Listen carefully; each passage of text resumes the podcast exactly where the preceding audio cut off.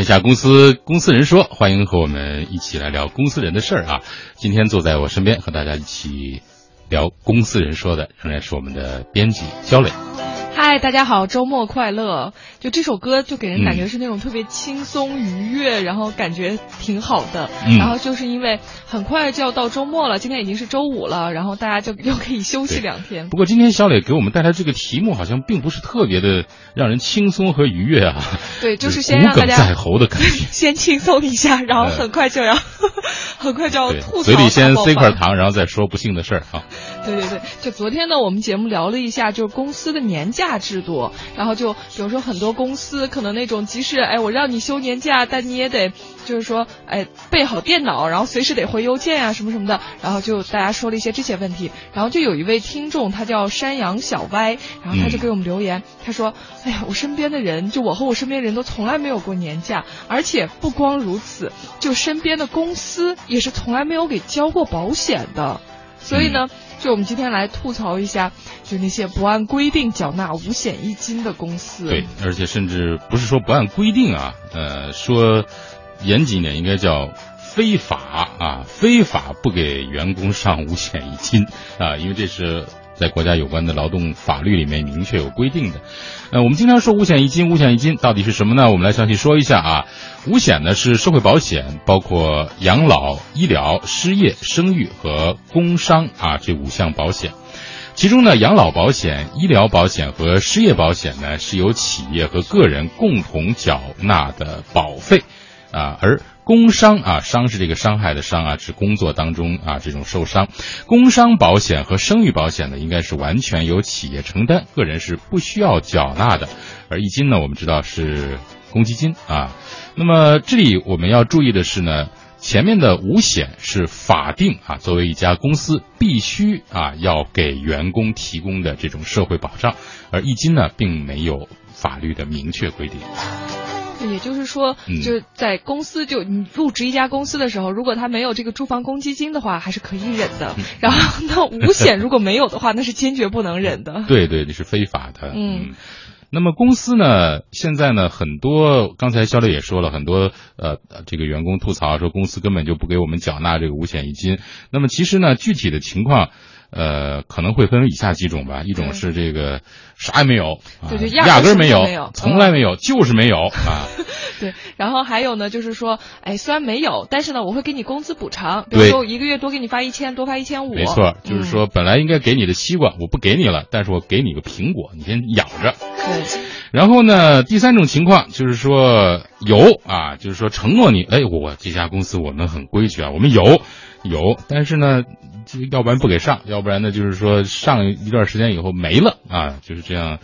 一直你再问，反正说哎，等着吧，以后会有的。对对，就是比如说你入职的时候，我就跟你说，哎呀，我们是一家初创公司，然后呢，半年后或者一年后，然后我就会给你上这个保险的。但是实际上你到了那个时候，可能他还完全没有上，不光不上，而且可能还继续那种用各种办法拖住你，就是说还不如索性就说我就不给你上，然后这样的话你可能也会去哎去考虑别的公司。就说这种开空头支票是更可恶的，是吧？就是对，就就你当坏人也要当着。直率一点是吧？对他就会不停的跟你说，哎，其实我是还是要给你的，你放心吧，什么的。嗯，或者换句话讲，第一种压根儿没有，就是没有。我们如果说是恶人的话，他那种骗人说我们有，但实际没有，就是小人 啊。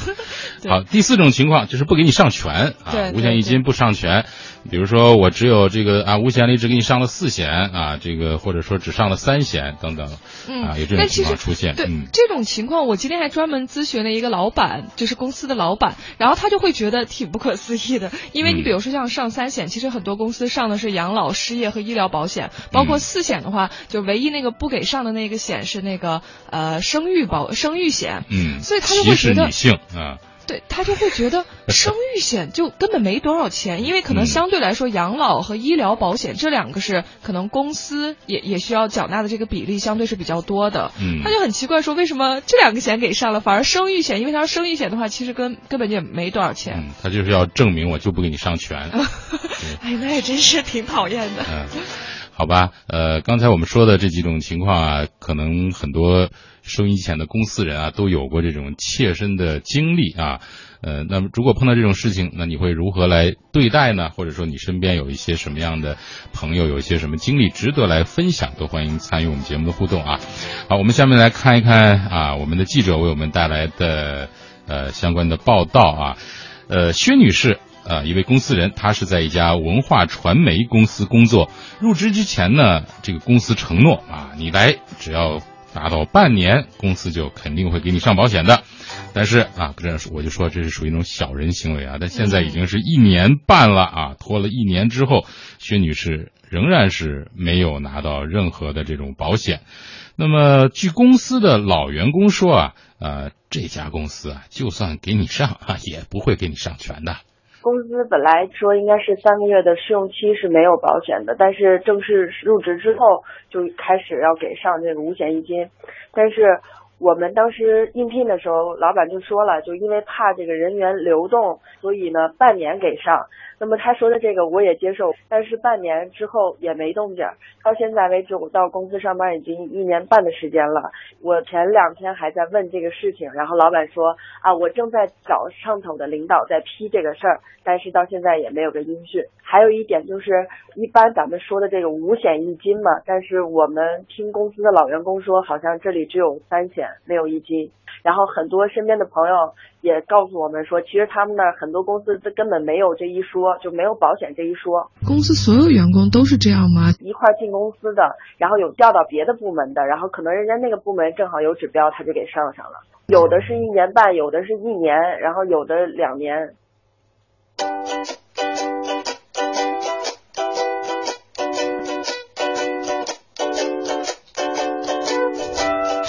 好，薛女士的经历是这样的啊，承诺的没有啊，就算上也不给你上全。那另外一位公司人从事旅游行业的 Kate，那他现在呢所在的公司给员工上的是四险一金，就像刚才肖磊所说的，是最便宜的啊，反而是没给上啊，没给上生育险。那之前他就职的一家公司呢，因为是一家创业公司，所以根本就啥险都没有。不过呢，这个作为补偿，老板每个月会给员工发上一千块钱，作为一个安慰吧。就是我的前东家的话，就是说五险一金的话是都没有的，但是就是工资上面会给你额外再发一千块钱的一个补偿。但是后来就是说想一想的话，觉得也是很不划算的。当时的话，因为那个公司的有一种，它它有它自己的一个特殊性嘛，因为是属于那种创业阶段的一个微型企业，所以说他给你承诺说，等到公司走上正轨以后的话，肯定是我给你上那种，就是五险一金的那种。但是这种承诺的话，也比较说难以保证，所以说我是在那边就是工作了一年，然后这十二个月的话，他是每一个月都给我额外的一千块钱作为补偿。嗯，然后后期我就辞职跳出来换工作了。那你为什么会觉得不划算呢？因为毕竟在北京的话，有很多就是说东西是要就凭借这个什么社保啊、证明啊，比如说你买房啊，比如说你要那个摇号啊之类的那种，都会需要这些东西。这样相当于我浪白白的浪费了一年的时间，而且就是说在那个就是说金钱上面的话，可能一千的补偿远远不够。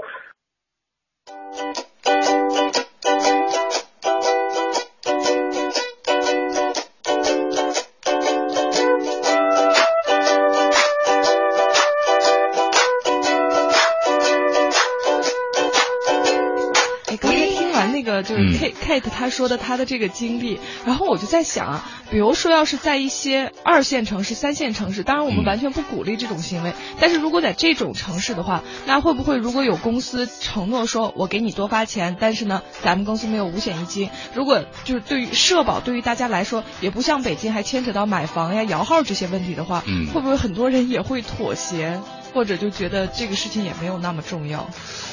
或者我再从另一个角度想这个问题啊，就是说不给员工上社保，因为它明显是一种违法的行为。但是为什么它会如此的这个普遍呢？啊，就是很多的，我我不敢我，因为我没有看到统计数据啊，就至少我们了解到有很多很多的公司都是在这样非法的来进行。啊，经营上的这种行为，可能两方面吧。一方面，可能现在确实大家找工作不易啊，拿有一份工作觉得自己还算满意，可能不会计较那么多啊，该忍的我就忍了，拿到一份工作可能更重要。但另一方面，我也在想，是不是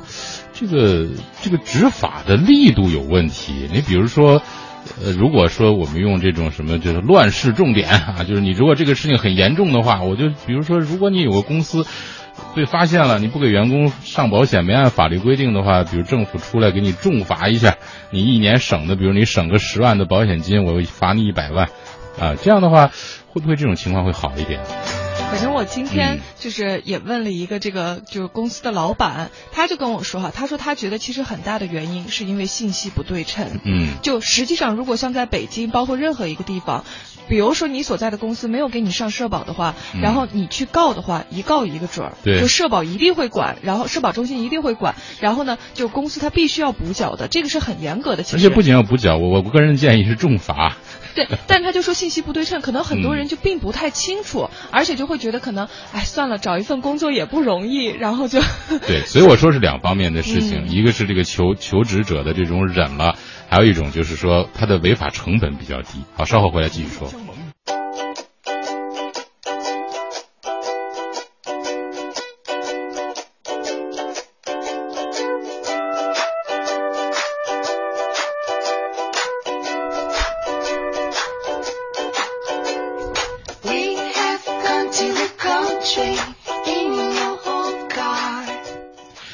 天下公司直播继续，今天的公司人说啊，我们来共同聊的这个话题啊，是公司不按规定缴纳五险一金，你怎么看？通过看那个微博、微信上大家的留言，我就发现一个问题哈，就很多人其实都没有那么清楚五险一金到底是怎么回事儿，或者说进一步说，五险一金对于自己究竟意味着什么？对对对，所以我就我先给大家就是特别简单的介绍一下，就简单说一下五险一金啊。就比如说像五险里头，刚才包括什么，我们已经说了，就一个一个的说啊。就比如说像养老保险的话，那就是到你退休以后，然后进入老年生活以后，这个养老保险就到了你碗里去了。然后呢？但是呢，就是一定要注意，在就是退休前要累计缴纳养老保险满十五年，否则的话，你就只能领会领回自己当时交的那部分养老保险，就丧失了那个国家的，就是嗯，当时就公司替你缴纳的那部分养老保险。然后呢，就是紧接着是医疗保险，大家都都知道，就是说缴纳了医疗保险以后，平时买药啊，什么什么看病啊，什么对，都会 就是就有一部分的这种公司替你缴纳的。但是呢。如果你要是医保停止缴纳三个月以后，就是停止缴纳以后，然后三个月内，如果你没有再找见一个新的公司的话，那你就不就不再就是不再享受这种报销的待遇。如果你要就是要再有的话，就得你到了新一家公司再次缴纳，连续缴纳六个月以后，才能享受这种住院报销呀什么这些医保待遇。而且呢。就是说，还有就是说，像很多地方可能退休前必须累计缴纳一定年限，比如说像二十年啊什么的医疗保险，然后退休以后你才能享受这种医保待遇。然后呢，说到这个生育险呢，好多人可能觉得生育险就是要女性缴纳的，但实际上男性、女性都要缴纳，因为男性也会有这个产假，然后就是这种陪产假算是。然后呢，呃，比如说像在单位里头缴纳这个生育险满一年以后，你就能享受这种诶生育险的。相关的这些待遇，然后比如说产假啦、什么生育津贴啦什么的，但是呢，如果你要是去那种很贵的私立医院生孩子的话，就完全不能享受。对，不给报销。对对对。然后还有就是说，像失业保险，就领取失业保险就和生育保险一样，就是在单位里头要缴纳失业保险满一年，而且呢，就是要因为是非本人意愿的失业，所以就是主动辞职的话，那你就没有这个失业险，而且呢，就是必须在失业六十天以内，就两个月以内，差不多就必须。需要进行这个失业的登记，而且如果你要是一直失业的话，也领不到这个失业险的，就它只管两年。嗯，然后最后说一下，就是这个工伤险的话。就工伤险的话，就是在工作期间可能遭受一些意外伤害呀，或者职业病啊，或者什么这些的，会有这种相应的补偿。嗯，然后像公积金，可能大家相对现在是比较熟悉的。然后比如说像买房啦、租房啦，然后甚至离职退休什么的，这些公积金你是都可以带走的。而且缴纳公积金呢，就你还能申请到利率十分优惠的那种住房公积金贷款。所以其实就这些，对于我们的生活，就给我们带来的一些呃这种。便利的一些东西嗯还是有很多很多，真的是公司的就是你所在公司的一些福利。当然有可能是因为可能很多朋友是比较年轻的，那么他可能对于自己的这个未来啊，我想我现在才二十出头，你让我想我退休以后怎么办？那四十年以后再说吧。嗯啊，那那个我现在身体这么好，我我一年可能最多也就开个感冒药，我无无所谓。那个医疗保险也可以不要。可能我觉得好像有一些朋友们就是忽视啊，或者说容忍这个公司的这样的非法不给上钱，可能也是出于这样的一个考虑。对，嗯就比如说像那个，就一开始我们采访到的那位就是嗯薛女士，然后她因为所在的城市不是北京，所以他们那儿可能就是说，你像这些所缴纳的保险。她嗯会觉得跟他的实际生活没有那么大的关系，因为可能自己在那本身有房有车，就什么都有，嗯就他可能就没有过深的体会。但是你像那个，就我们第二位这个 Cat，她就会觉得，因为有这一年是没有交社保的，嗯以至于他不管购车摇号还是买房都要推迟一年，就对他影响很大。对，而且本身呢，这个社保呢，它作为一种人生的保障，就是就是需要你啊，这个未雨绸缪，用今天的这样的一些积累，为以后的生活啊提供一些更好的选择。嗯所以真的，它对于我们大家来讲，不管你多么的年轻，应该还是挺重要的一件事情。那么，如果你所在的公司有这种非法行为的话，举报啊，嗯，举报啊。哎，但是我呃就在想一个问题啊，至少是你我走之前可以举报啊。嗯。对，所以我呃就想，就是相关就部门，我觉得也应该，比如说嗯经常会去公司里头，然后查就抽查一下呀什么的。因为嗯如果很多人都会考虑到，那我去举报的话，我我是举报了、投诉了，然后我也失业了。嗯，嗯你可以在失业之前举报嘛。刚才我说了，啊，只要举报的人多啊，而且刚才我说这个执法足够的严格，力度足够大，就是让这些公司的违法成本足够高的话，我想啊，这种事儿可能以后就会越来越少了。嗯，对。好，非常感谢肖磊今天给我们带来的这个分享，《公司人说》。呃，那么欢迎大家每天在十六点关注天下公司为您带来的《公司人说》。